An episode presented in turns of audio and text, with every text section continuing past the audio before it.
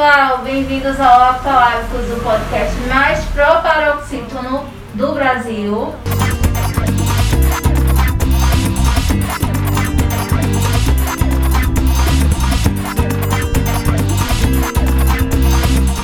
E hoje nós temos mais uma convidada especial aqui para falar vários babados com vocês.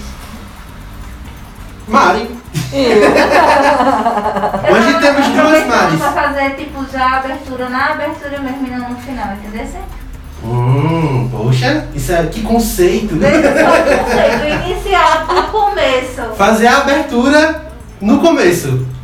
Bom, mas como Marina, como Marina falou, hoje temos duas Maris aqui. Mari Eu? e Mari. Bom, se apresenta, essa câmera é toda sua. Olá! a primeira vez assim participando de um podcast. Fiquei é, muito é, emocionada com o convite, agradeço. Com o convite meio que um enxerimento ali, né? Eu disse, Rapaz, na hora que quiser falar de SUS, estamos aqui. É, mas foi muito bom. É, eu sou Marielle Freire, eu sou pós-graduada em saúde pública, sou professora na, em uma faculdade particular de Caruaru e dou aula na área também da saúde coletiva, é, do direito à saúde, da atenção primária, que é um, um dos diamantes assim da coroa da saúde coletiva, né? E é, atuo também, trabalho na área, trabalho no SUS desde que me formei há oito anos. Então assim, dediquei toda a minha força de trabalho, de luta e de vida pelo SUS e é isso que eu gosto de fazer. Ah, Estamos aqui não, hoje. A convidada. é essa, né? E eu, minha querida. Está contratada. O Mari falou do enxerimento, mas é porque ela é muito tímida. Ela É. quer, é porque eu me enxeri.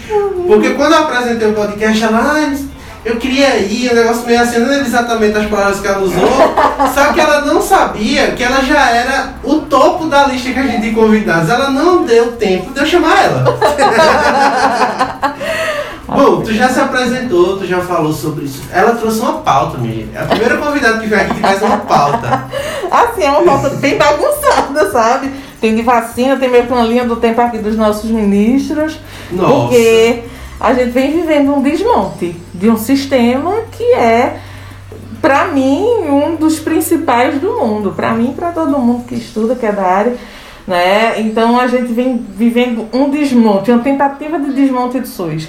É porque a gente, enquanto sociedade civil, os acadêmicos, os cientistas e parte das pessoas que estão lá em Brasília não estão permitindo que isso aconteça. Né? Então, assim, só para para me lembrar, tá meio bagunçado aqui, mas a gente vai falar de tudo, vai falar de saúde.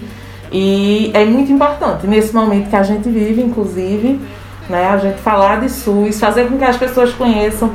Hoje está meio que na moda exaltar o SUS, coisa que nunca tinha acontecido. Eu acho que eu, quando me formei, eu fui a única que mirou para atenção básica. Todo mundo tinha especialidade, queria dermato, queria gineco, queria UTI. E eu era aquela que estava ali focada na atenção básica é, desde o início. Então, assim, não era uma coisa normal, especialmente dentro da fisioterapia, até porque sou fisioterapeuta, né? Esqueci de mencionar isso, mas. Também a fisioterapeuta. Está É. contratada novamente. Ai, que maravilha! E assim, não era tão comum. E sempre em sala de aula, quando eu comecei a dar aula para os cursos de formação, todo mundo tinha uma experiência ruim para relatar do SUS, né? Então, assim, é o que eu vivo, é o que eu vejo, então é isso que eu propago. O SUS é isso, só que existe o SUS da sua forma, como ele é, e existe SUS de municípios. Existe Hum. aquele SUS de interior, aquela pessoa que trabalha não porque tem capacidade, mas porque deu 12 votos para vereador fulano de tal. E aí ele te desrespeita, ele fere o princípio do SUS, te manda para casa sem que você tenha atendimento, sem que você consiga aquilo que você foi buscar. Então assim, a gente também tem que entender isso, né? E eu digo, meu Deus, como é que eu vou mudar a visão dessas pessoas que estão começando, que vão ser profissionais. Eu quero puxar eles para mim, eu quero que eles estudem saúde pública, Né? Então eu quero que eles saiam da minha aula conhecendo o SUS de verdade, né? Para ter a oportunidade de gostar dele. E aí hoje está todo mundo falando, exaltando que finalmente, né, para grande massa assim, apareceu essa importância, né, de uma pandemia. E aí, especialmente quando a gente vê países desenvolvidos, que a conta chega depois, uma conta caríssima que você vai viver o resto da sua vida para tentar pagar. Você vai vender seu carro, você vai vender seu carro e ainda vai ficar devendo ao serviço. E aqui no Brasil não, né? Rendeu vários memes, inclusive, que o brasileiro é isso, eu gosto muito. É, mas enfim, então eu fico muito feliz de a gente estar tá falando disso. É, é, importante a gente falar de SUS sempre que tiver oportunidade, né?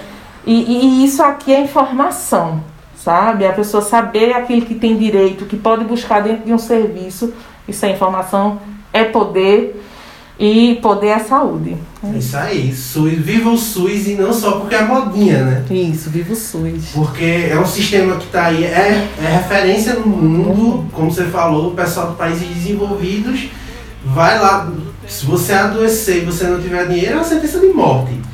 E existe muito, é, inclusive uma coisa que eu queria saber de tu. Uhum ainda tem muito essa visão, apesar do SUS estar sendo muito exaltado agora, ainda tem muito essa visão de que o SUS é, como é que eu vou dizer, uma sentença. Eu escutava muito meus avós falar, dizer, ah meu querido, você ir pro SUS é pedir para morrer. Minha mãe até hoje fala, como é que tu não tem um plano de saúde? Depender do SUS é pedir para morrer, não sei o quê. Isso é uma visão errada, ainda existe. Como é, tu, tu, como é esse teu contexto, tu que conhece o, o sistema? Isso vem assim se transformando ao longo dos anos, sabe? Porque assim, o SUS, ele é jovem e batalhador como a gente. O SUS ele ainda está se desenvolvendo. Então, há alguns anos, o SUS ele acontecia, atuava de uma forma diferente da de hoje. Né? Se a gente for pensar, o SUS é muito novinho, ele nasceu de fato na Constituição de 88, né? mas ele só foi regulamentado em 90. O SUS tem idade. É, ele é bem novinho, ele é super novinho, ele é jovem, batalhador, sabe? Feito a gente mesmo. Então, assim, ele nasceu em 88 com a Constituição, depois de uma luta da sociedade civil. É, nada, nada que a gente conseguiu foi uma, foi uma dádiva do Estado. Tudo foi preciso muita luta, foi preciso muitos líderes assim de movimentos sociais, de, de grupos estudantis. Foi preciso que muitos deles assim até sofressem, morressem para que a gente conseguisse os direitos que a gente tem hoje. Então, o SUS ele é o resultado de uma luta, né, da sociedade civil que estava cansado de viver naquele modelo da ditadura, que era um modelo extremamente excludente, corruptor, era um negócio assim horrível. Então as pessoas que mais precisavam de saúde não tinham acesso. Então a sociedade civil se juntou, criou um movimento pela reforma sanitária, né? E aí o SUS, ele nasceu, nasceu em 88 na Constituição. Muito do que tinha sido debatido dois anos antes, na oitava Conferência Nacional de Saúde, foi levado para essa Constituição. A maioria dos textos então, assim, foi uma, foi uma revolução mesmo para a saúde.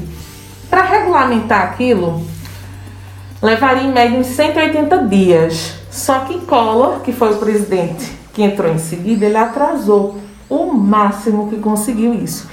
Parece, parece um contexto. Nossa, eu vou dizer a você, depois de Bolsonaro, Collor foi a pessoa mais assim, contra o SUS da história.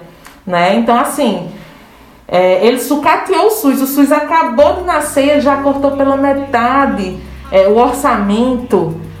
Nós temos duas leis orgânicas da saúde, porque na primeira ele mutilou todo, tudo aquilo que falava sobre a questão orçamentária e sobre a participação do povo dentro do SUS. Então ele não queria o povo se metendo, votando, então ele foi mutilando, cortando, vetou tudo isso e depois de muita negociação, depois de muita reclamação, em dezembro ele teve que aprovar outra lei que, a, que trazia justamente esses pontos que foram vetados. Então a gente tem uma lei que regulamenta, assim, normatiza o sistema, que diz como é, é, quais são suas diretrizes, quais são seus princípios, e aí a gente tem outra para falar mais da questão orçamentária e é, da participação popular dentro do sistema, né, que era uma coisa importante e é. Né, tudo que a gente conseguiu não foi através de muita luta, não foi a sociedade, então a gente precisa estar lá dentro. Então o SUS ele foi começando ali, já foi sucateado quando nasceu.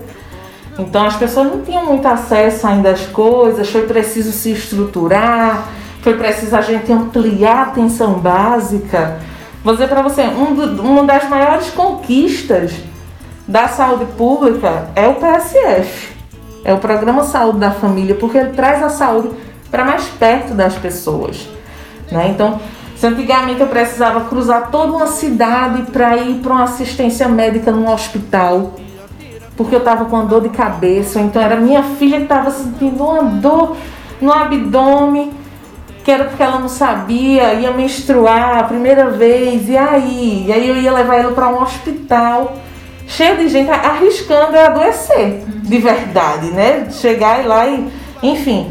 Então esse PSF ele trouxe a saúde para perto das pessoas, né? E aí tudo isso foi se ampliando. Então, antes só tinha o PSF, depois a gente foi começando a ter, por exemplo, outras equipes multiprofissionais que ampliavam esse escopo de atenção. Então, ao invés de ser só enfermeiro, médico, técnico, os agentes comunitários, agora a gente também tinha um fisioterapeuta, um farmacêutico que podia me orientar, que pode ir na minha casa, né? Então assim, ele foi melhorando o sistema, né? E aí assim, é um sistema que é para atender 210 milhões de pessoas, que está caminhando ainda, né? Então tem muita gente que passa anos numa fila para conseguir determinada atendimento, determinada especialidade, determinado exame.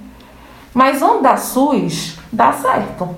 Mas por que, tu, por que acontece essa espera tão grande? Que é o que mais o pessoal reclama. reclama. Inclusive, até eu que dependo do SUS também, é uma das coisas que eu tenho mais receio de precisar de determinado atendimento, apesar de que até hoje, das vezes que eu precisei, eu tive.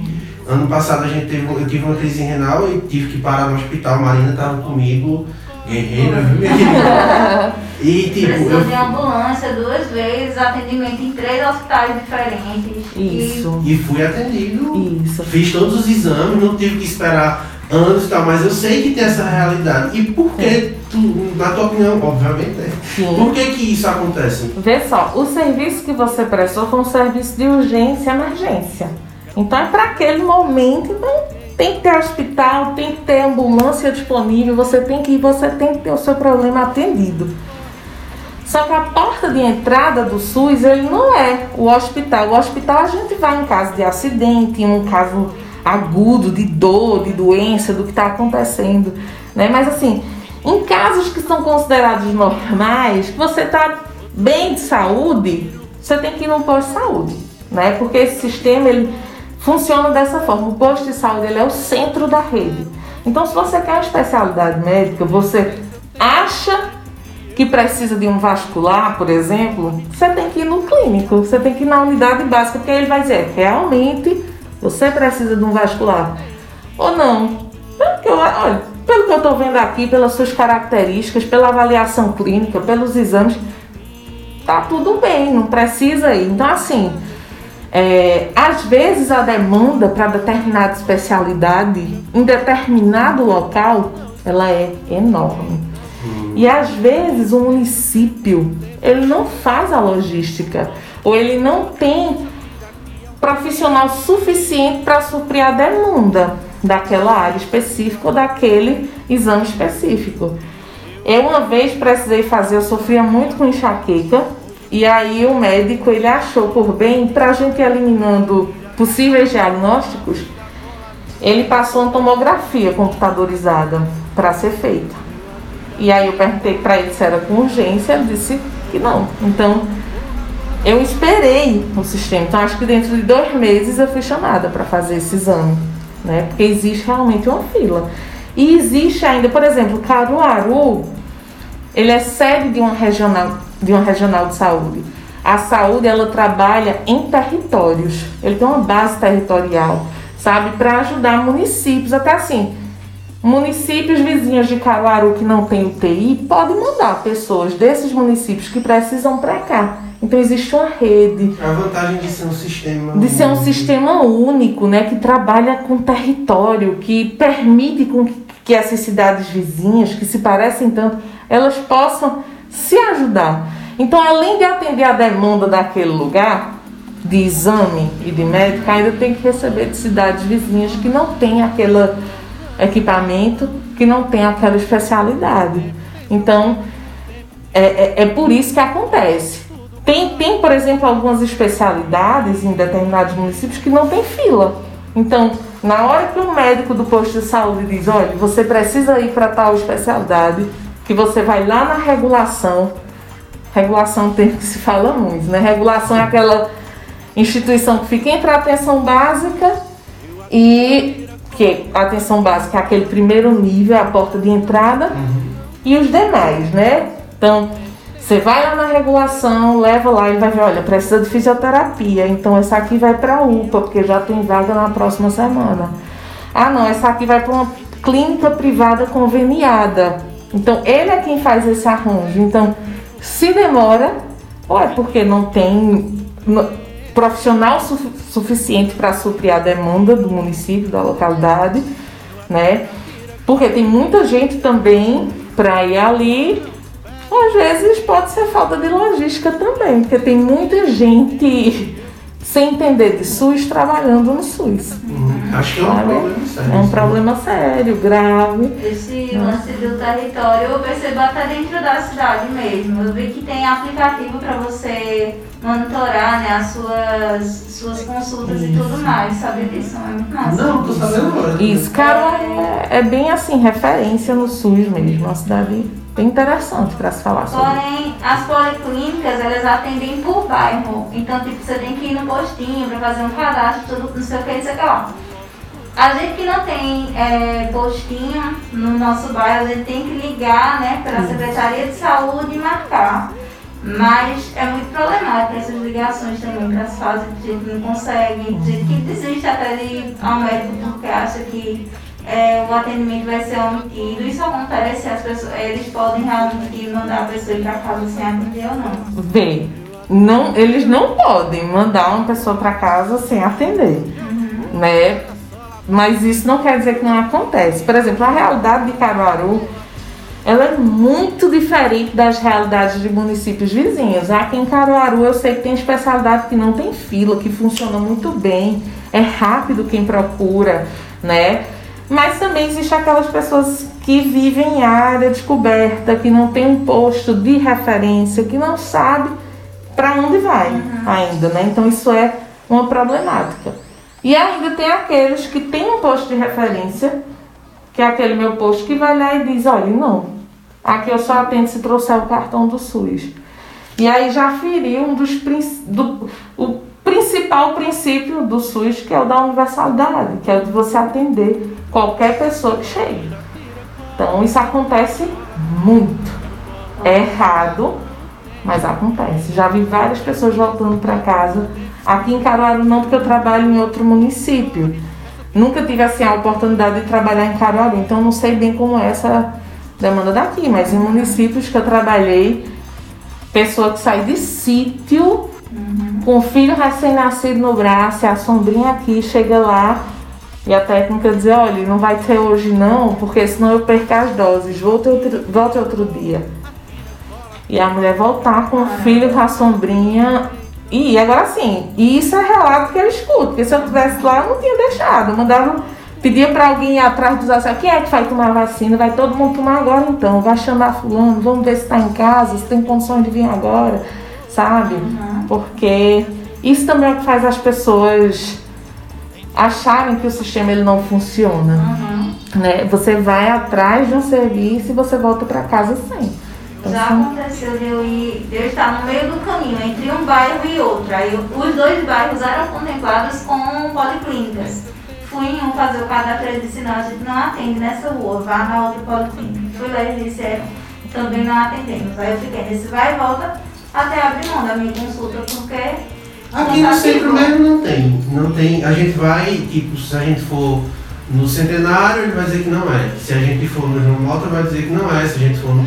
Todos os que a gente procurou, não foi. Terminaram mandando ligar. A gente ligar. E quando liga, ninguém atende. Quando a gente insiste em ligar, passou do horário, a gente não tem mais vaga. Então, assim, é bem precário. Funciona, mas tem muita coisa que deixa a desejar mesmo. E, de repente, é, é aquilo que tu falou, né? Pelo, pelo teu relato, o que me, me, me parece é que existe, como você falou, pessoas que estão ali e que não, não entendem de SUS e também uma questão de boa vontade faltando. Isso. Sabe? Porque é aquela história, né? Quem quer dar um jeito, quem não quer arrumar uma desculpa. E parece que o pessoal é muito bom nisso, né? Isso, desculpa. exatamente. É assim, como eu te disse, eu não conheço muito a realidade daqui, mas eu vou dizer uma coisa que funcionou.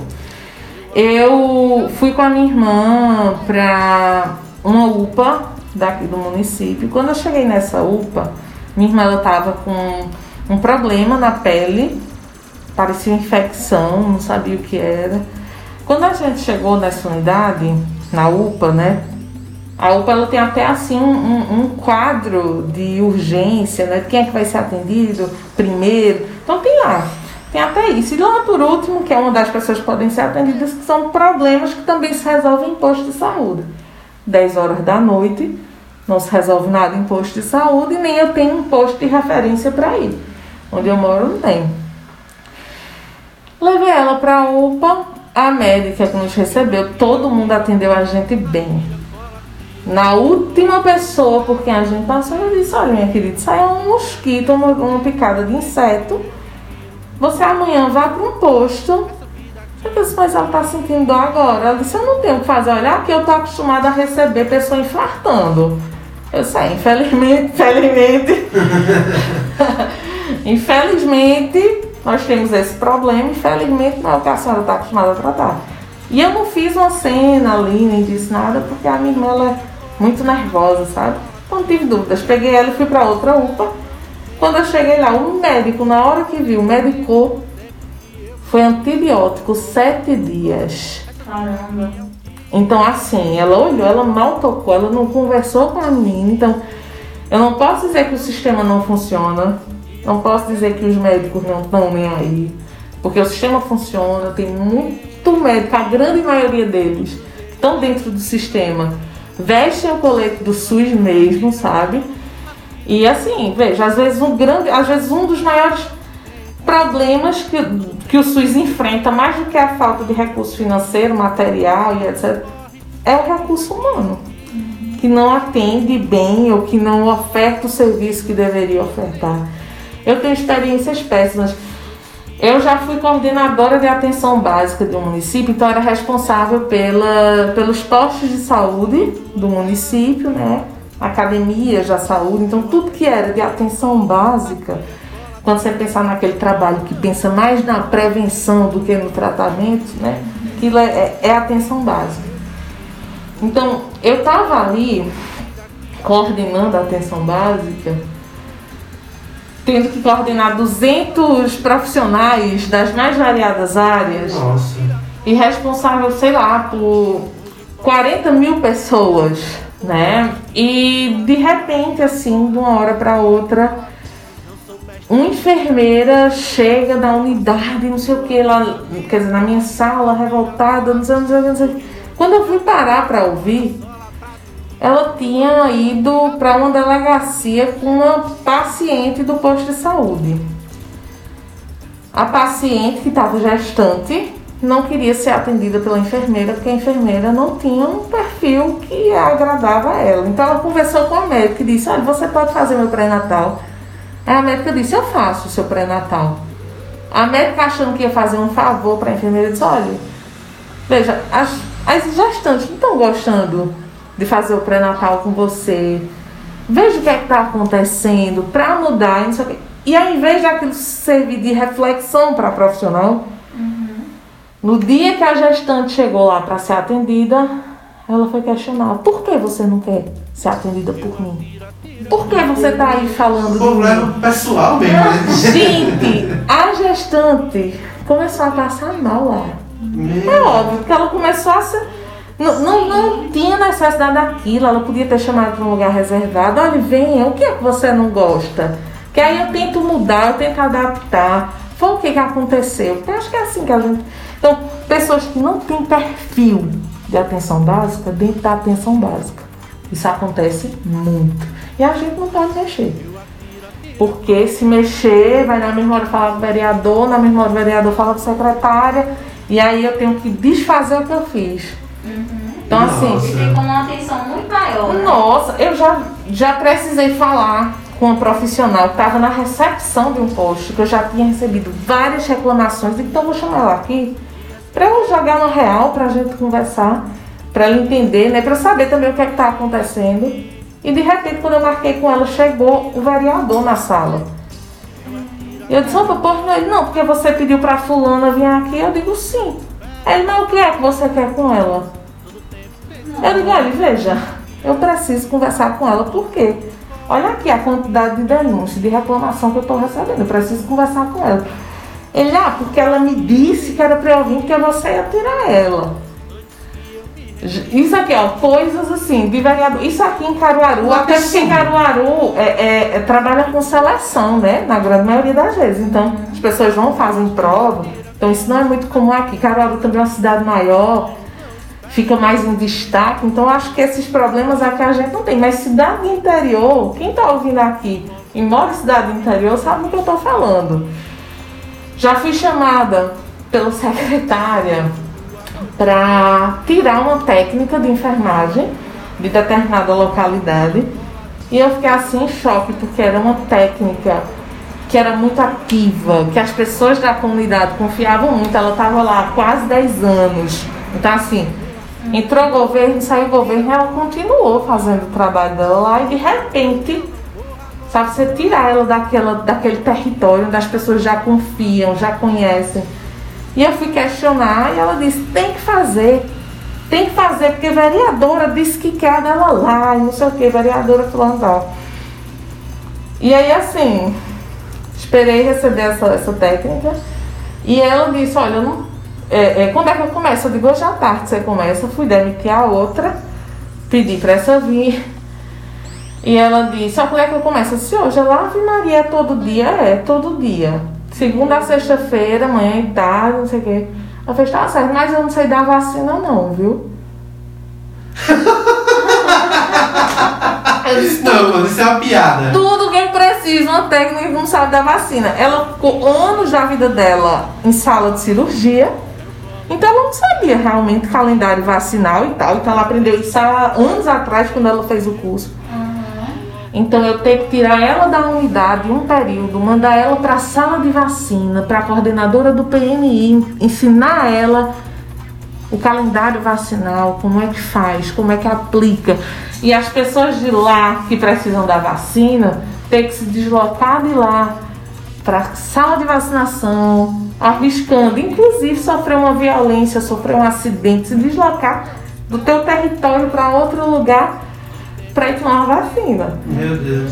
Então isso acontece muito, especialmente em cidades do interior, em cidades pequenas, que não tem a visibilidade, por exemplo, que Caruaru tem.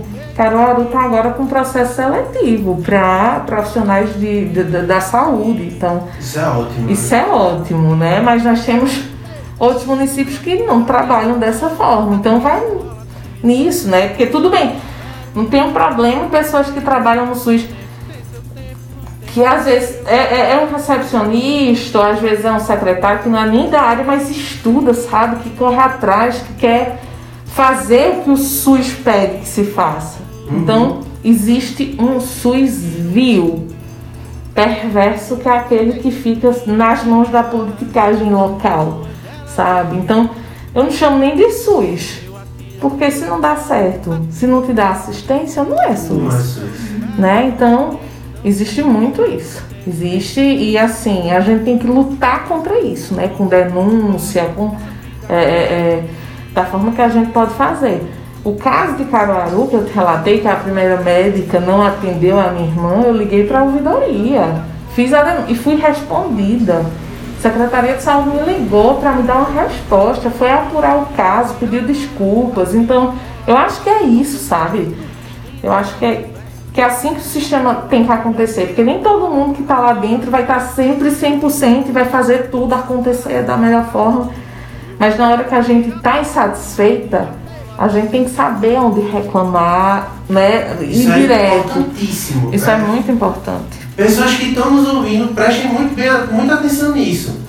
De você saber que é um direito seu e que você tem que ir atrás. Porque não é interesse dessa galera que tem a politicagem na mão que a gente vá atrás. Porque quando dá errado e a gente tá nem aí, a gente não denuncia, a gente não vai atrás do que é direito nosso, é quando eles podem fazer o que querem.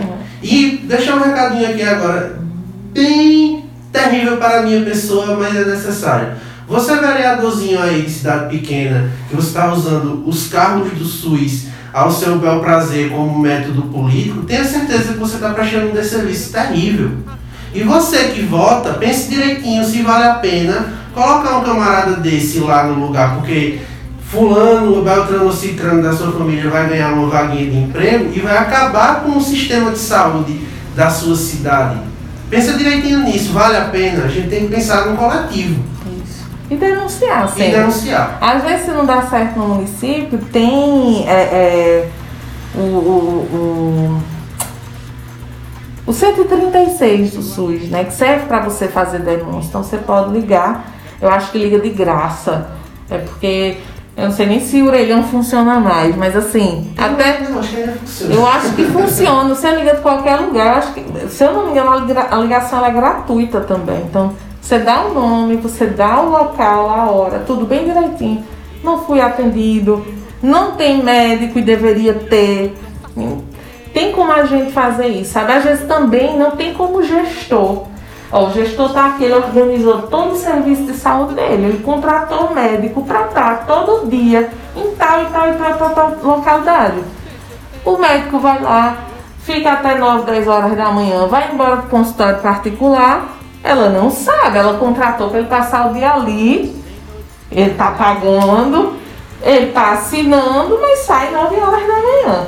Deveria ficar até 4, 5 da tarde. Então, às vezes também não tem como o, o gestor está ali saber de tudo que está acontecendo. Então, essa denúncia ela é importante também para fazer o sistema funcionar, porque eu já tive um cargo de coordenação e era impossível saber o que os 200 profissionais que estavam sob minha responsabilidade estavam fazendo naquele momento. Eu sabia o que era dever deles e rezava, meu Deus, para que eles estivessem fazendo. Um dia ia num posto de saúde, outro dia no outro posto de saúde ver.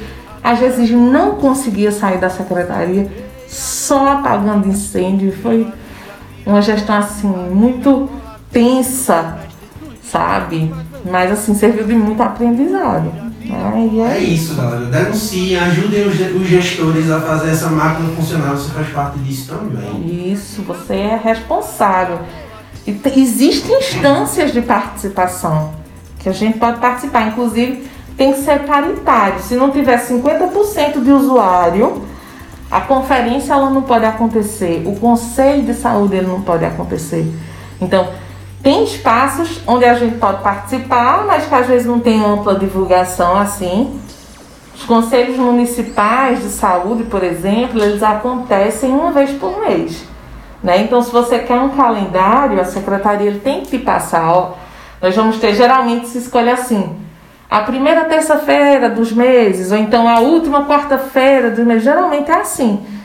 E aí você pode ir né, nesses espaços. Se você não faz parte do conselho, nem sempre você vai ter voz ou as pessoas vão te ouvir para para ouvir lá, mas assim, você pode ver o que eles estão dizendo.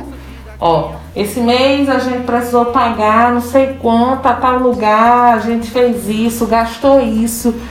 Olha, 120 mil reais para ampliação do posto de saúde e tal. E você diz, oxe, mas não é meu posto de saúde. Foi ampliado não.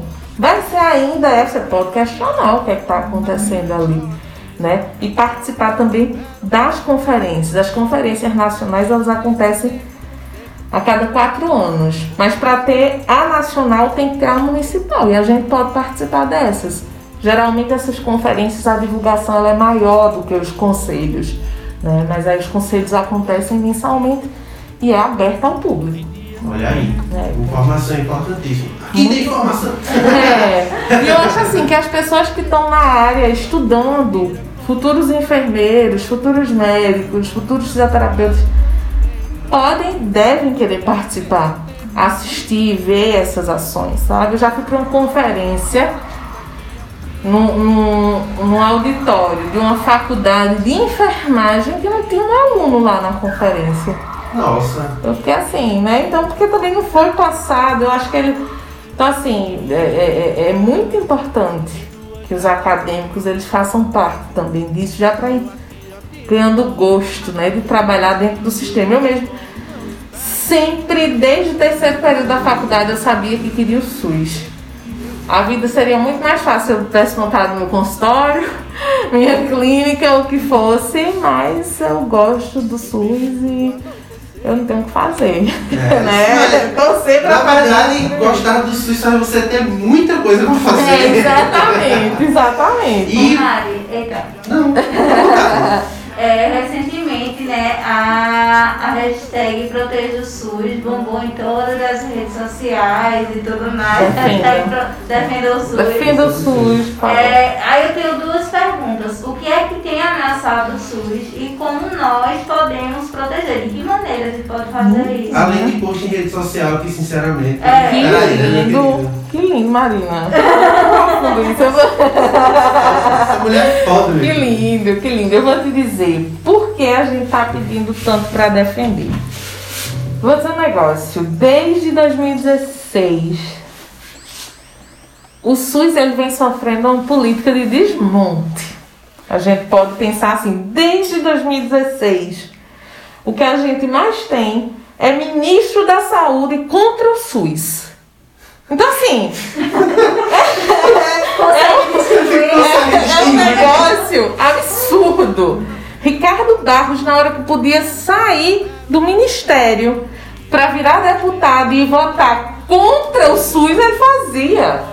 Meu Ele Deus. fazia, ele, ministro da Saúde, saiu do ministério um dia para ser deputado e votar a favor de uma PEC que ia congelar gastos da pasta dele. Aí no outro dia tava ministro. Olha, é um absurdo. Então, assim, a gente já vem sofrendo muito tempo. Certo? Essa política de desmonte do SUS aconteceu com o Collor, certo? E com o ministro dele. E a gente tá vendo agora, depois de 2016. Assim, Depois então, do golpe, depois do golpe. Foi igual né? Foi golpe e foi golpe, eu posso dizer a vocês com toda certeza, foi um golpe de gênero também. Homem nenhum. Bolsonaro agora e Collor, quando sofreu dele, passou por metade dos insultos que Dilma passou, sabe? Então tinha muita ofensa de, de, de gênero mesmo, sabe? Uhum, Então. uma, falta, uma falta de respeito com a pessoa, não apenas com o carro. Não, exatamente. Foi um negócio assim absurdo que fizeram com uma mulher honesta. Isso pra mim é. Enfim. Nós temos Ricardo Barros, que foi o primeiro, assim, depois do golpe, que ele era contra o SUS. Como eu disse a você, toda oportunidade que ele tinha de sair do ministério para votar contra o SUS, ele fazia. E fez sempre. Né? Ele. Algumas das falas dele, por exemplo, ele disse: o SUS é muito grande, tem que diminuir. Meu Deus, Eu disse, amado, como é que é uma piada. que é isso? O SUS é grande, eu quero ele maior. O SUS é grande, eu quero ele eficiente para 210 milhões de brasileiros. O SUS é grande e eu quero que ele fique grande, a ponto de acolher todo mundo, como já faz agora. E acolher mais e melhor quem é de fora, quem é daqui, sabe? Então, como é que você é ministro da saúde você diz um absurdo desses? O auge da burrice de Ricardo Barros, que é assim, foi um negócio, ele precisa de, de- nem de muita inteligência fazer um negócio desse. Novembro Azul. O primeiro Novembro Azul, ele ministro, ele foi pra TV, pra uma entrevista, como é? Coletiva. E ele disse assim, gente, o homem tem que procurar mais serviço de saúde. Mas ué, é realmente? Isso é porque o homem não procura o serviço de saúde. É mesmo. O homem passa o dia fora trabalhando, ele não tem como procurar o sistema. Oh, meu Eu disse, amado, e eu passo o dia em casa grávida e descalça. Meu Como é isso? Porque eu passo o dia trabalhando. Eu acordo 5 horas da manhã, vou trabalhar, chego 10 horas da noite em casa trabalhando, dando aula dentro do SUS. Como é isso? Então, o auge da burrice, né? Porque a gente sabe que hoje metade dos lares são chefiados por mulheres. Mulher não só tem uma jornada, não, tem dupla jornada, tem tripla jornada de trabalho. Tá lá no IBGE, mulheres trabalham mais que homens. Fato.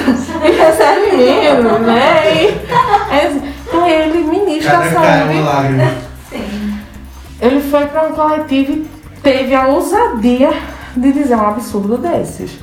Né? Em pleno 2017. 2016, 2017, nem, nem, nem sei se foi em 2016 ou 2017. Ele disse esse absurdo. Porque tem coisa que marca, né, a gente. E foi isso que aquele sinistro fez ali.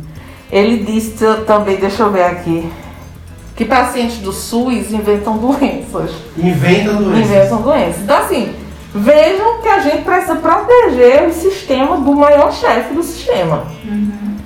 Né? Então, assim, ele sugeriu um plano de saúde acessível.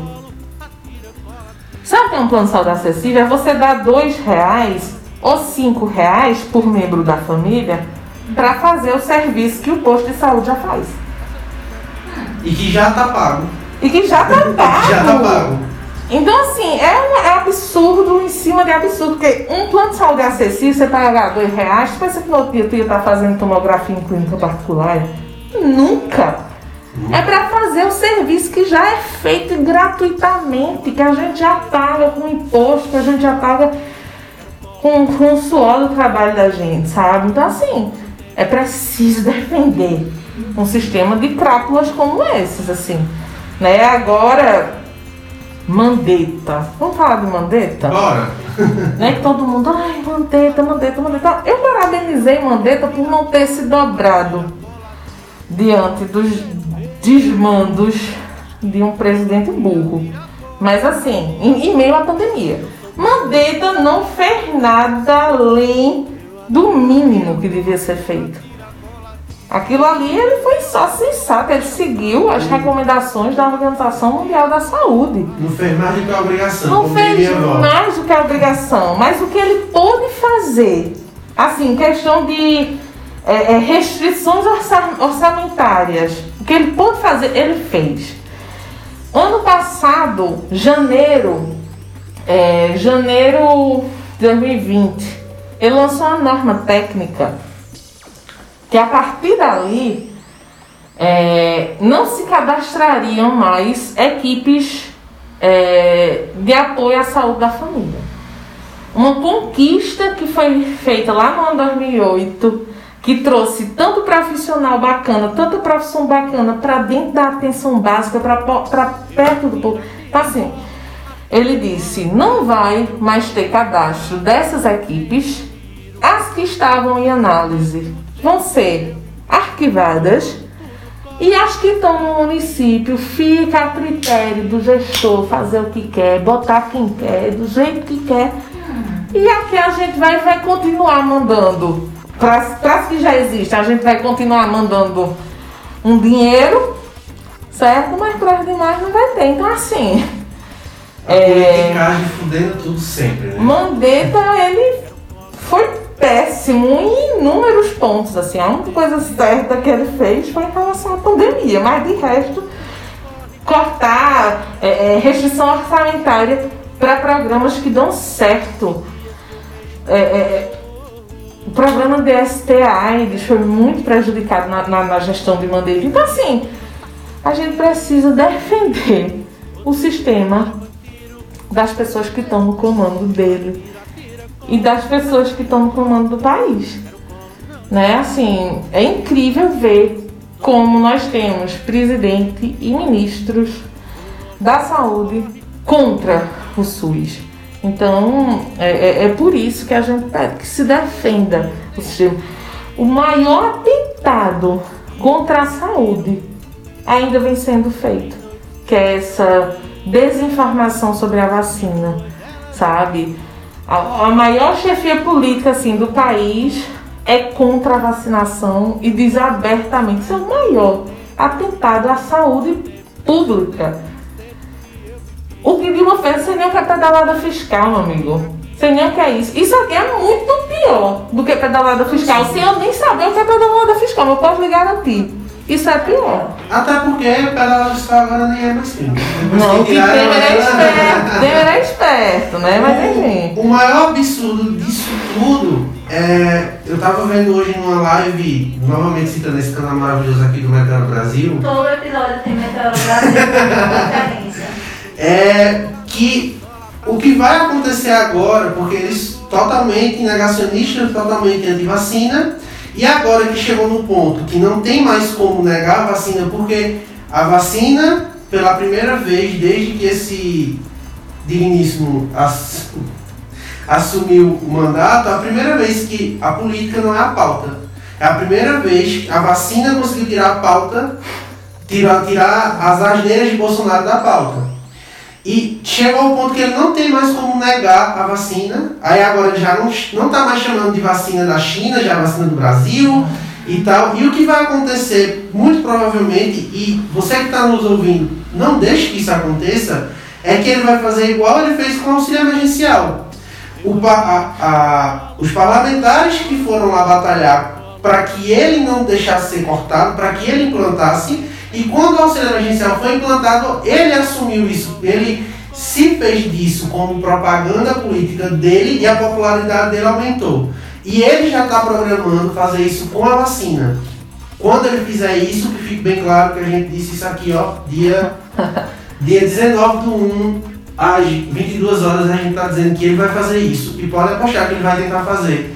Porque ele é burro ele é incompetente, mas pense numa equipe competente, é a equipe de marketing fake news desse governo. Fake news. Fake news é, é. Então, assim, esse atentado dele é um atentado contra a vacinação. Isso, pra mim, foi o maior, assim, dos últimos tempos dentro da saúde pública, ainda mais num contexto de pandemia que a gente está é, vivendo. E que fique, assim, claro, né, que a vacina é resultado da grandiosíssima competência da ciência. Essa mesma ciência que Bolsonaro e seus é, minions e seus ajudantes ali, aquela cúpula. Maldita, não sei, a mesma ciência que Bolsonaro deprecia, a mesma ciência que Bolsonaro combate, ele combate a ciência. Uhum. e ele é, é, é, é sabota então, na hora que ele puder cortar recursos da educação, ele corta. Na hora que ele puder chamar professor de qualquer coisa, ele chama. Né? Então, a, a vacina é resultado, é fruto da grandiosíssima competência da ciência.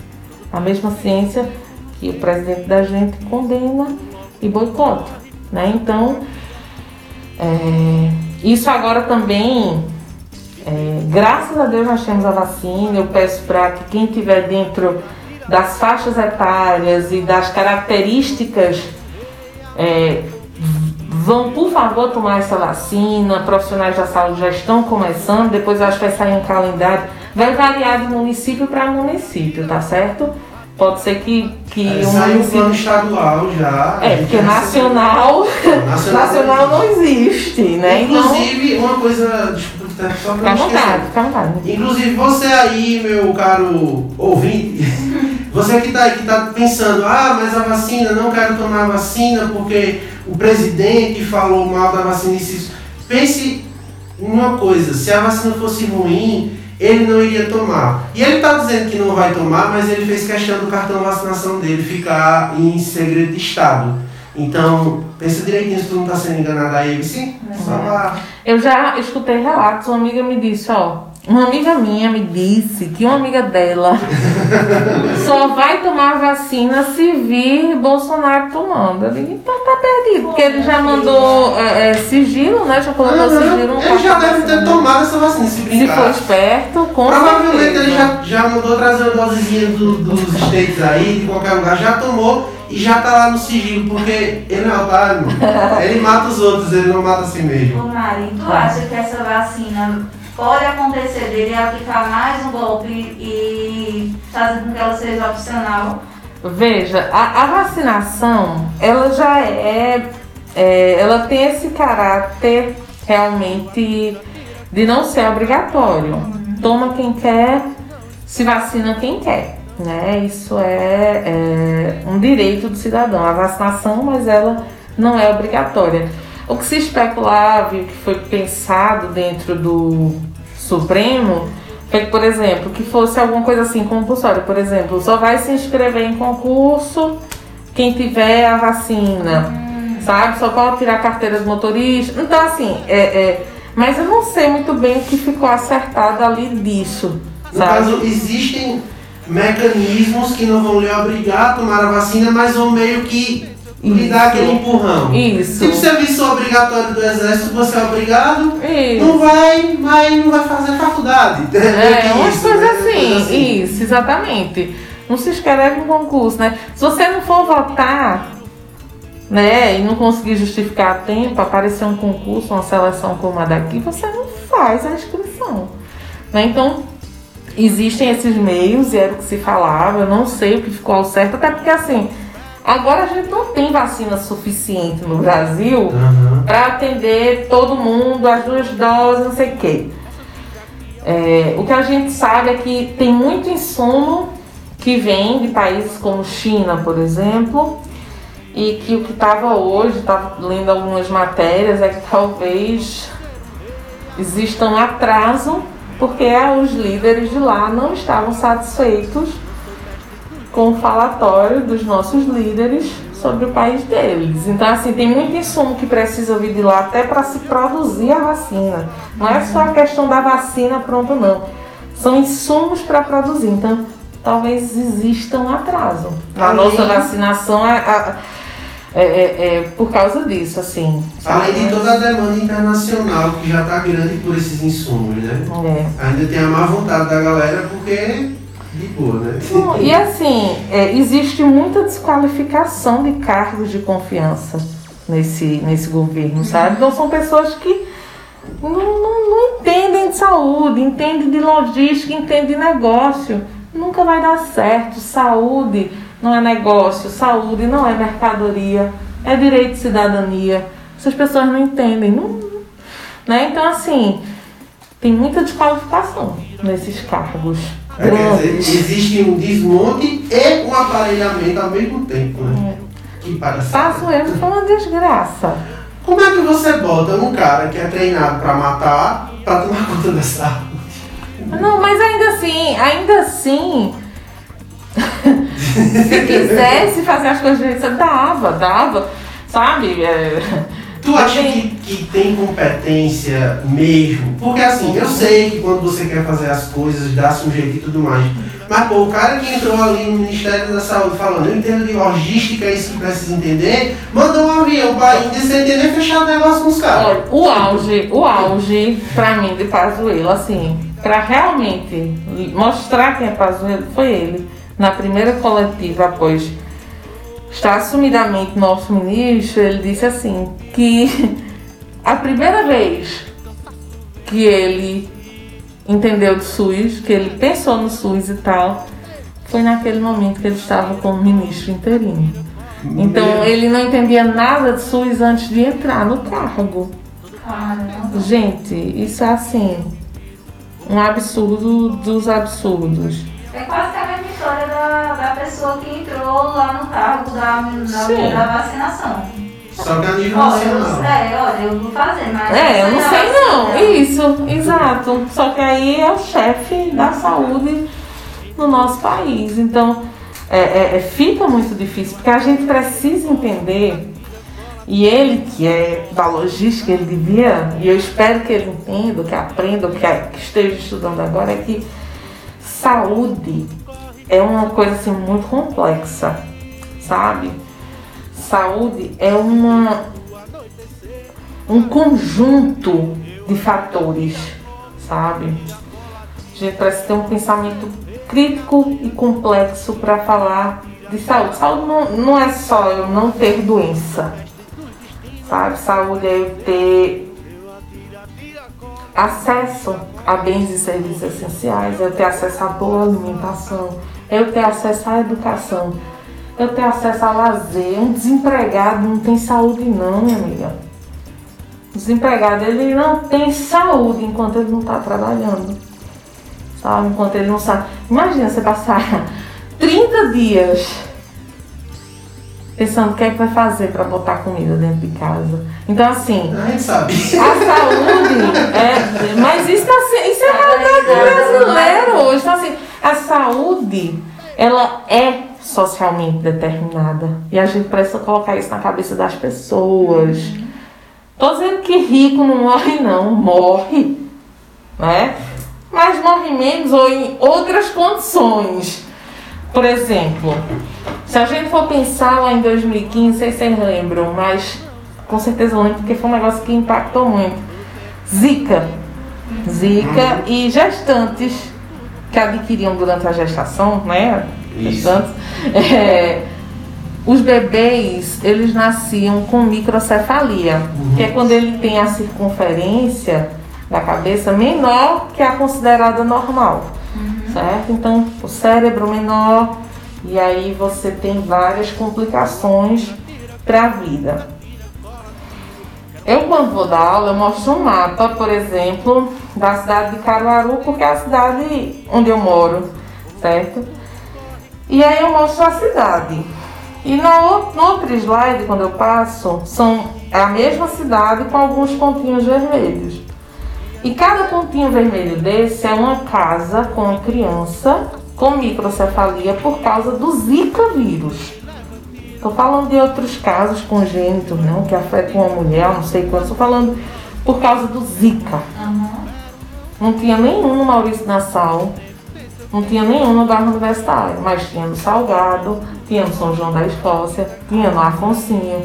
Uhum. Então, assim, porque é uma doença que afeta muito mais as pessoas que têm menores condições de vida, né? Então, se você mora no seu apartamento, se você tem água encanada, se você tem saneamento básico, você não tem mosquito que é azucrinando ali, né? Mas quem não tem água encanada, quem não tem acesso a um saneamento básico, quem mora do lado de um esgoto a céu aberto, né? Então, a gente precisa entender que a saúde ela é socialmente determinada, que existem fatores sociais, e aí entram fatores sociopolíticos, socioeconômicos, socioambientais, é, é, é, psicossociais, que vão influenciar no teu processo de saúde-doença. Né? Então, quanto melhor a tua escolaridade, melhor vai ser o teu acesso à saúde. Porque você pode nem ter plano de saúde, mas você sabe qual é o seu direito. Você sabe que você vai no posto, você não pode voltar sem ser atendido para casa. Né? Que você pode. Tem, ali se precisa achar uma solução para o seu problema. Né? Se você tem. Se você é um idosinho e você é aposentado, tem acesso a um benefício, na hora que você vai no postinho que diz, eita, faltou esse medicamento, você pode ir na farmácia e comprar o remédio sabe? Então, é, se você tem melhor condição econômica, você tem uma melhor saúde, Sim. né? Se você. É, é, coisa assim que a gente pode dizer, por exemplo, é, pobres eles adoecem mais, né? E envelhecem mais rápido, morrem mais cedo. Então, nós temos isso, nós temos esse problema primeiro da saúde que a gente precisa enfrentar, porque a gente vive num país socialmente injusto, assim. Nós temos uma desigualdade social que é absurda. Né? Nós temos fatores sociopolíticos que influenciam na saúde. Por exemplo, você tem um ministro contra o SUS, vai dizer se tu vai morrer sem ar no hospital. Né? Então, ações políticas interferem na saúde da gente aqui. Uhum. Né? Então, é, é, é, problemas, por exemplo, psicossociais também, né? É, é porque assim, eu não tenho propriedade para falar, mas eu posso dizer que o racismo estrutural é, prejudica a equidade do sistema, né? Então vai, é, é, é, como é que eu posso dizer? As pessoas pretas podem sofrer ainda mais, por exemplo, porque existe um racismo estrutural para dentro das instituições, inclusive dentro do SUS. Né? Então, esses aspectos também psicossociais, né, do preconceito, da marginalização e etc., também influenciam dentro do processo da doença. O ambiente também vai influenciar dentro desse processo. Então, coisa que a gente tem que colocar na cabeça e pensar que a saúde ela é socialmente determinada. Agora, as pessoas que estão morrendo de Covid, ricos que morrem de Covid, morrem porque já tinham uma comorbidade, que eram diabéticos e pegaram a Covid, que eram hipertensos e pegaram a Covid. A pessoa pode estar morrendo porque precisa sair de casa para trabalhar. Exato. Está morrendo porque chegou em casa contaminado, mas é um cômodo só e as oito pessoas daquela casa moram ali, tudo junto, vai todo mundo se contaminar. Ou porque não tem itens básicos, como sabonete e água encanada para lavar as mãos. Então, é preciso pensar também na determinação social de uma epidemia, de uma pandemia, sabe? Então, não estou dizendo que rico morre, morre mas morre por isso, porque tem alguma comorbidade. O pobre morre porque não tem acesso a água e sabão, porque precisa sair para trabalhar. Então, são coisas para a gente pensar e combater. E combater. É isso que eu digo, sabe? A gente tem que lutar por um sistema justo, sabe? Você vê a, a, a um exemplo claro disso é aquele. Que ele para mim não tem nome, não, o velho e pegou o Covid agora e está internado no hospital foderástico com todos os atendimentos e tudo mais. Quando, na inauguração da loja dele lá no, acho que em Belém, não lembro, foi uma aglomeração gigante, você sabe que ali foi um pro, teve disseminação do vírus. Exatamente. Proparoxílio não sei falar, proliferação não saiu não, saiu agora. E é nítido isso. Você, você vê que é, é muito dificilmente vai acontecer. E a galera rica, a galera das classes mais altas foram quem trouxeram o vírus pra cá. Sim. Que é como, como, a gente costuma, como a gente costumava dizer no, quando o vírus chegou aqui no Brasil, que pobre vai viajar quando volta traz um queijo, um bolo, traz uma rapadura. Rico viaja traz vírus, pô. É. Então, assim, é, já chegou dessa forma elitizada, é. né? Mas quem está sofrendo hoje, assim... Exato, porque tem gente... Eu vi relatos de gente em Manaus, agora, na, no, na, no pico da primeira onda, se é que existiu primeira e segunda, que acho que foi só até agora, é que estavam sendo transferidos de helicóptero para UTIs e comprando oxigênio e não sei o que. Teve, teve caso em, se não me engano, esse caso foi em Belém, de um cara que ele comprou na China um respirador e mandou trazer de avião e lá, lá, lá, lá. É outra realidade, é exatamente isso que você falou. Isso. Só que da maneira mais brutal você pode ver que é uma coisa que seria de graça que agora está faltando, que é o ar. Né? O cara pode pagar para respirar e o outro tem que morrer afogado sem ter água. Isso, isso.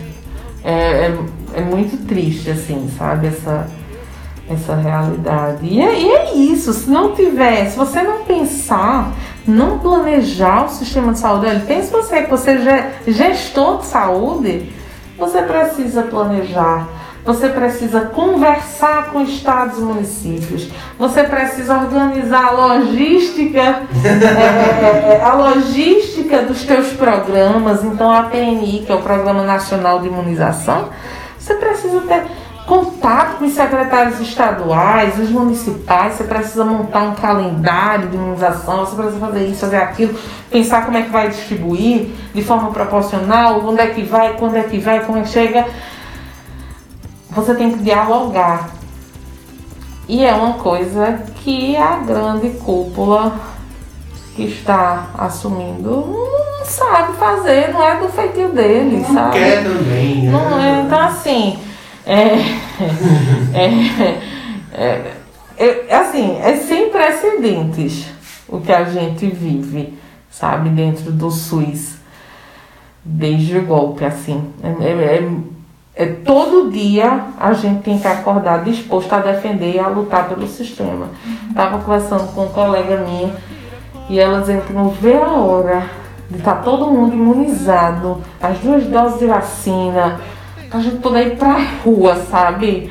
É, é, é, pedir, pedir o mínimo básico que já é nosso e que estão negando, né? Então eu acho que a primeira, a, eu, acho, eu disse isso em outra episódio que a gente trouxe, mas aí depois desse ainda, que a primeira coisa, que a primeira aglomeração que eu quero estar quando tiver todo mundo imunizado é na rua. Nossa. É, pedindo, no mínimo, no mínimo, no mínimo, a cara desse governo. No mínimo. pois é. É pedir demais? é, respeito. A gente tem que ir pra rua pra pedir respeito com a dignidade humana, né? A gente tá cansado de ver as pessoas que a gente ama morrendo. E assim, não é só coronavírus que mata não, viu?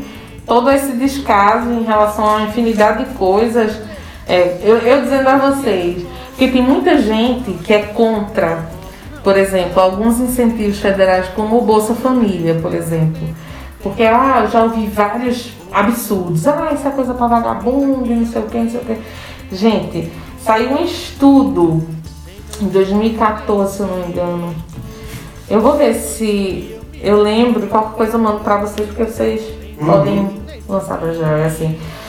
Que ele mostrava que num período de 10 anos, depois da ampliação e do investimento no Bolsa Família, a mortalidade infantil no Brasil caiu 17%. Caramba, isso é muita coisa. Isso é muita coisa. Isso era criança que estava morrendo de fome. Sabe? Então, assim. Não é só um número, né? Não é só um número, são pessoas, são crianças, sabe? São. É, é, é. então, só pra gente às vezes a gente tem o costume de falar tanto de uma coisa sem ter a apropriação do negócio, sem entender o que está por trás ali daquilo. Então, a gente tem que lembrar que a saúde eu não só faço dentro da Secretaria de Saúde. Secretaria, a saúde eu faço com uma junção né, de fatores. Eu preciso estudar, eu preciso trabalhar, eu preciso ter acesso ao lazer, preciso ter acesso a bens e serviços essenciais, eu preciso ter acesso ao SUS. Né? Então, é o conjunto desses fatores que te garante saúde. Eu preciso ter acesso à água tratada, sabe? Quantos anos que a gente escuta falar de dengue? E o que é que se faz para dengue há tanto tempo? É pôr na água, é fumacê, é repelente. E a dengue não acabou, piorou, inclusive, que apareceu zika e chikungunya. Sim. Né? A gente combate dengue colocando água encanada dentro das casas, porque aí a pessoa não precisa juntar balde de água. Com habitação de qualidade para as pessoas, com saneamento básico. Sabe? É assim que a gente combate a dengue, por exemplo. O que, o que eu noto, Mari, é que cada itemzinho desse que tu falou, que precisa de atenção para que se haja saúde, sempre tem alguma elite, filho da puta, lucrando em cima da desgraça do pobre. Habitação, o governo fez o Minha Casa Minha Vida Nunca houve uma especulação imobiliária tão grande quanto de, até depois que o governo liberou isso. Quer dizer que Minha Casa Minha Vida é ruim? Não. Quer dizer que tiveram falhas e teve alguém ganhando muito dinheiro com isso. Alguém não, vários alguém. É, sobre a, a, a, questão do acesso à educação. Eu, eu, disse isso já em várias, várias oportunidades que a gente gravou aqui. É, é diferente a maneira como se coloca a, a educação para a população básica e a educação para o filho da elite. Um é treinado para ser líder, o outro é treinado para ser empregado. Com todos esses aspectos, que são vários pontos que são necessários para a gente ter saúde, a gente, a gente, eu digo, como população pobre, não tem acesso a isso porque sempre tem alguém ganhando muito dinheiro com isso. É, é, um, é uma estrutura tão grande, tão complexa e ao mesmo tempo tão nítido que estão fazendo que eu não sei se é ah, despertador para você querer ir à rua e, e lutar, ou se é desesperador uhum. quando você vê o tamanho disso aqui no Brasil. E a luz apagou rapidinho aí, É assim mesmo. Pois é, então é, é, é, é muito complexo, né? Esse pensar saúde. Muita gente não pensava nisso. Ó, eu começo na sala de aula, eu chego, minha gente, só para eu saber aqui, quem usa o SUS? Aí uma sala de 80, 20 levantam a mão. Eu digo, meu Deus, só tem 20 vacinados aqui. Aí eles é, começam a rir, começam a rir, ah não, eu sou vacinada. Eu digo, então você já usou o SUS, né? E, e, uma coisa que eu falo, já quando eu começo falando, né, ó, todo mundo aqui utiliza o SUS, porque a gente utiliza medicamento que é liberado pela Anvisa, que é SUS, a gente é, é, é tem, é, se recolhe os dejetos né, da rua, se é, você consegue entrar no restaurante, entrar numa farmácia, tudo isso é SUS. Se o ônibus está circulando, tanto que a vigilância disse pode. Então, indiretamente a gente passa o dia usando o SUS. Uhum. Diretamente, uma vez ou outra, quando vai no posto, quando vai em tal lugar, né? E aí é, é, é que isso acontece, assim, mas tem muito disso, pessoas dizerem que não usam o SUS quando na realidade usam. Por exemplo, uma, uma das coisas que eu sempre digo, minha gente, ó, sempre que você puder se vacinar, se vacine pelo Ministério. Vá no posto de saúde, deixe para as particulares aquelas que não tem dentro do sistema, que são pouquíssimas. Né? Pouquíssimas. Então, quando você puder, você faça isso. Ah, não, mas não sei o que. Eu digo, ó, uma experiência que eu tive. A vacina ela precisa estar em determinada temperatura. Não pode variar nem para mais, nem para menos. Ela tem que estar ali naquela, né?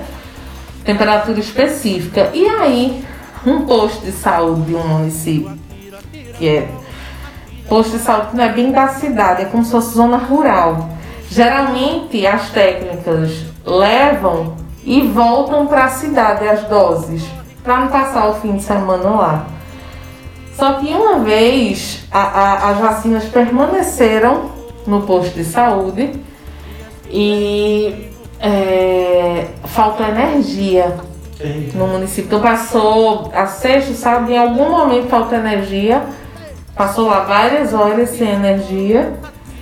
E quando voltou na segunda-feira, ela já sabia disso, a equipe já sabia disso. Meu, meu querido, todas as vacinas que tinham ficado dentro das geladeiras, todas, sem exceção, foram descartadas. Você pega e vou levar aqui lá, que é para levar para quarta jet, que é para fazer descanso. O Ministério vai se zangar, vai se zangar, a Regional de Saúde vai se zangar, vai se zangar. Agora perdeu, perdeu. Já era.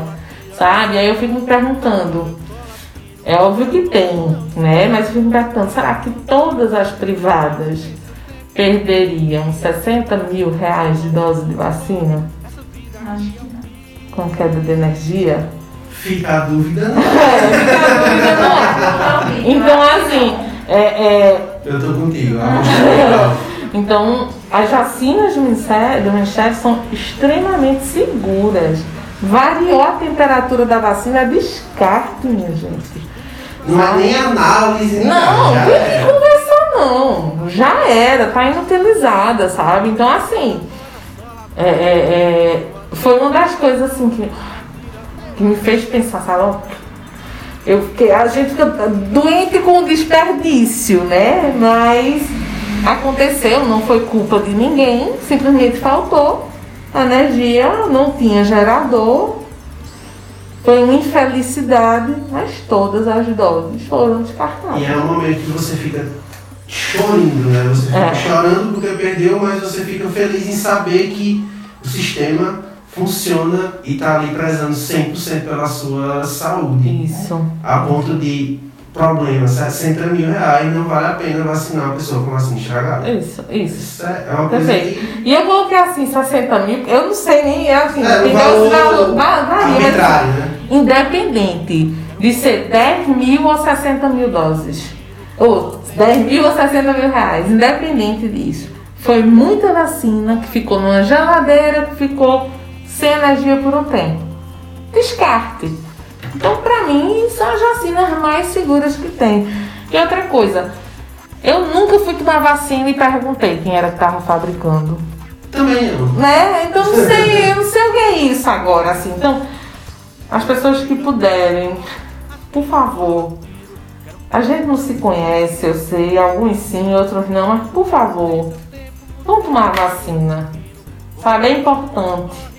É um pacto social, é um ajudando o outro. Sabe, é importante que se tome a vacina. Por favor. Vamos tomar a vacina. Vamos tomar a vacina. Meu querido, existe um satélite americano que ele consegue ver dentro da sua casa de dia e de noite. Tu tá preocupado se eu vou te vigiar com vacina. Ô meu Pois é. querido. Olha, teu celular tá com o microfone ligado aí, o Google tá pegando no algoritmo, tudo que tu fala. E tu tá preocupado que vai ter um chip na vacina. Ô meu amigo. Tecnologia ainda não foi inventada, É. inclusive. Não existe chip desse tamanho não, gente. Até onde eu sei não, Não né? existe não, gente. Senão você acha que o telefone ia ter essa memóriazinha pequenininha aí, um chip tão... Tão, tão bom desse. 50 mil chips desse no seu telefone. Né? é. E não precisa, não precisa. É, já já é, eu vi um vídeo, acho que foi o Atila falando, sobre um experimento que fizeram justamente sobre essa questão dos algoritmos, se o celular escuta, se ele espiona, lá, lá, lá, lá, lá. Em 97% dos casos, com apenas 12, 12 questões, o algoritmo sabia mais sobre você do que o seu cônjuge. Então, tipo, não precisa vigiar não, ele já sabe. Fora que muitas vezes a caneta Bic ela já estava sondando as casas das pessoas. né? Bom, a conversa foi maravilhosa. Acho que a gente vai precisar ter mais um episódio com o Mari. Bota aí os comentários aí embaixo para ela querer vir novamente. Conversa é Chama, muito me boa. chama que eu vou. E Mari, muito obrigado de verdade por ter vindo, ter se disposto muito aqui. massa, esclarecedor, inclusive. É muito bom estar levando informação para outras pessoas também. E já o primeiro episódio com o convidado nosso, né? Já assim, começar com o pé na porta, assim, um negócio chique. Uh, e um assunto tão pertinente. Mas a gente sempre termina. é, esse é o primeiro episódio, a gente já gravou outro. a gente sempre termina. Aquela, o episódio já é seu, a câmera tá ali. Dê um recado se você quiser falar, também se não quiser, não precisa. E se quiser indicar alguém pra gente chamar para um próximo episódio, também fica à vontade. Tá. Então. Ai, eu não tava preparada pra isso. Surpresa! Eu tô um pouco tímida Eu agora. não estava preparada. Eu vou pedir. Ela não estava preparada. Ó, porque até o nome do Vinícius aqui com as falas péssimas, mas enfim. Eu queria agradecer a vocês é, por estar aqui. Eu acho que qualquer espaço que a gente puder falar de SUS, onde quer que seja, a gente precisa se agarrar a esse momento e falar e informar as pessoas. né? Então, se você assistiu isso e já descobriu uma forma de denunciar, de participar de uma conferência, conversa isso com as pessoas. Às vezes tem alguém que está interessado, que quer participar, não sabe como, não sabe nem que tem conferência, não sabe nem. Né? Então, é, isso é importante. Tá? Então, queria agradecer a vocês. Tem uma liga acadêmica que trabalha questões de saúde coletiva, que a gente trabalha saúde de povos tradicionais, estuda saúde de indígenas, quilombolas, que trabalha na, dentro da área de saúde do trabalhador. Então, tudo que é referente à saúde coletiva, a gente trabalha. Se vocês também quiserem pesquisar, está começando, é bem novinha, mas é a LASAC. Já vou deixar aí, porque quem quiser seguir os meninos são muito esforçados, é, vale a pena. E é isso, agradeço muito. Quero dizer que geralmente quando a gente tá na. Eu estava na Fiocruz em 2018, no Rio, e foi a abertura da 18ª Conferência Nacional de Saúde.